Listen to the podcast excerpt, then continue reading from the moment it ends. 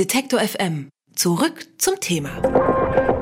Mehr Privatsphäre und Datenschutz für die Nutzer. Das verspricht Facebook in seinen neuen Richtlinien, die am 1. Januar in Kraft treten sollen.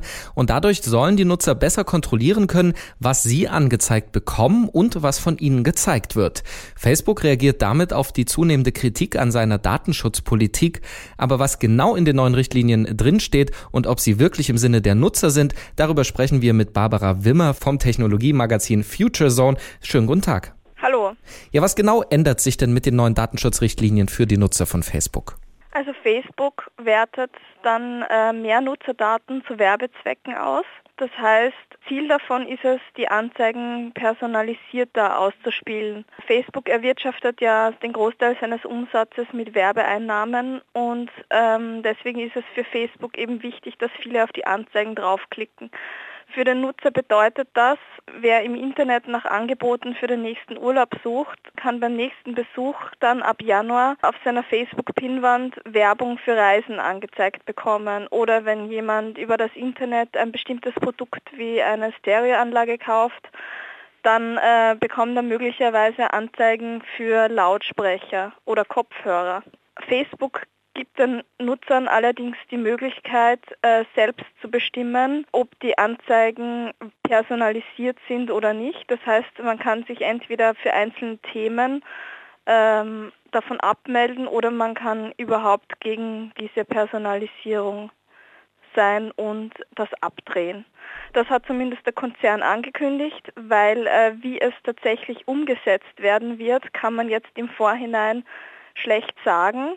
Äh, es bedeutet aber auf jeden Fall auch, dass die Nutzer wieder mit neuen Datenschutzbedingungen konfrontiert sind und sich zum wiederholten Male damit beschäftigen müssen. So war das bei anderen Funktionen ja auch schon, äh, genau. die immer äh, sehr versteckt sind im oder in den Optionen bei Facebook. Jetzt hat aber zumindest in dieser neuen Datenschutzrichtlinien Facebook auch ziemlich genau erklärt, wo man die findet.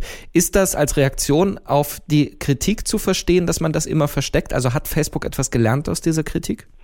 Ja, also der Prozess in Wien, also von Österreicher Max Schrems, ähm, hat sicherlich damit zu tun, dass Facebook jetzt die Grundlagen zum Datenschutz überarbeitet hat und mehr Tipps und Anleitungen dazu gibt, wie Nutzer ihre Informationen auf Facebook besser schützen können. Also da hat der Konzern auf jeden Fall schon darauf reagiert. Dieses Verfahren in Wien, was Sie gerade angesprochen haben, da geht es äh, darum, dass ein Verein namens Europe versus Facebook, also das Unternehmen verklagen möchte, unter anderem wegen der Teilnahme an dem PRISM-Überwachungsprogramm und auch dem Tracking durch Like-Buttons. Äh, Facebook hat das jetzt zurückgewiesen in einer 30-seitigen Stellungnahme, hat dem Verein sogar abgesprochen, äh, dass sie überhaupt als Kunden anerkannt werden von Facebook. Also da scheint man dann doch nicht so viel gelernt zu haben, weil das ja durchaus eine negative Rezeption Reaktion wieder hervorruft?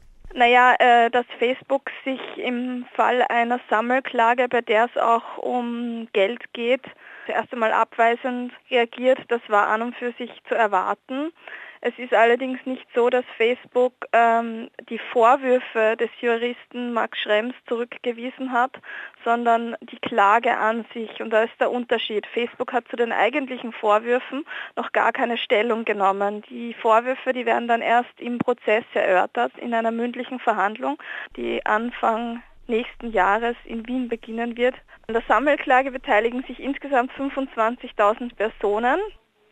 5300 kommen davon aus Deutschland und 3700 aus Österreich. Diese Leute, die sich an der Sammelklage beteiligt haben, denen streitet Facebook jetzt die Geschäftsfähigkeit ab.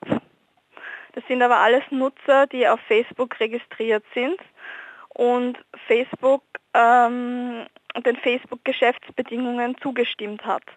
Und genau diesen Personen streitet Facebook jetzt aber ihre Geschäftsfähigkeit wieder ab.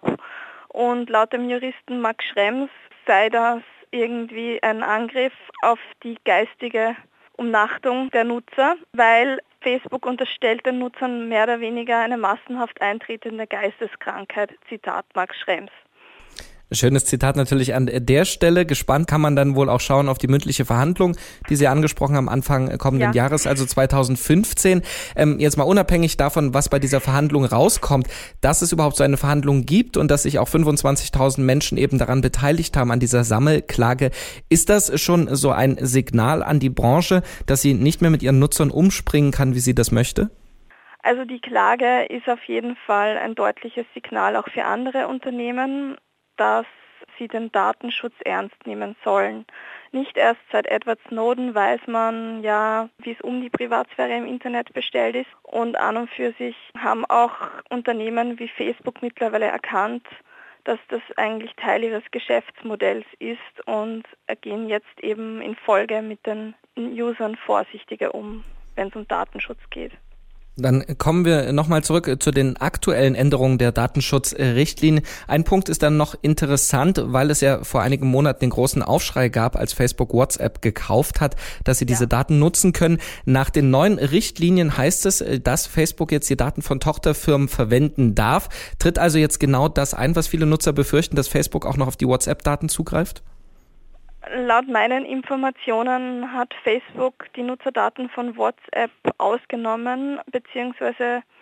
Äh, gesagt, dass diese Daten nicht genutzt werden sollen. Sollte das jetzt tatsächlich ähm, geändert werden, wäre das natürlich ein großer Vertrauensbruch. Facebook ändert seine Datenschutzrichtlinien und verspricht, dass die Nutzer damit besser über ihre Privatsphäre im Netzwerk bestimmen können. Ob das wirklich so ist, darüber haben wir mit Barbara Wimmer vom Technologiemagazin Future Zone gesprochen. Vielen Dank für das Gespräch, Frau Wimmer. Danke. Alle Beiträge, Reportagen und Interviews können Sie jederzeit nachhören im Netz auf detektor.fm.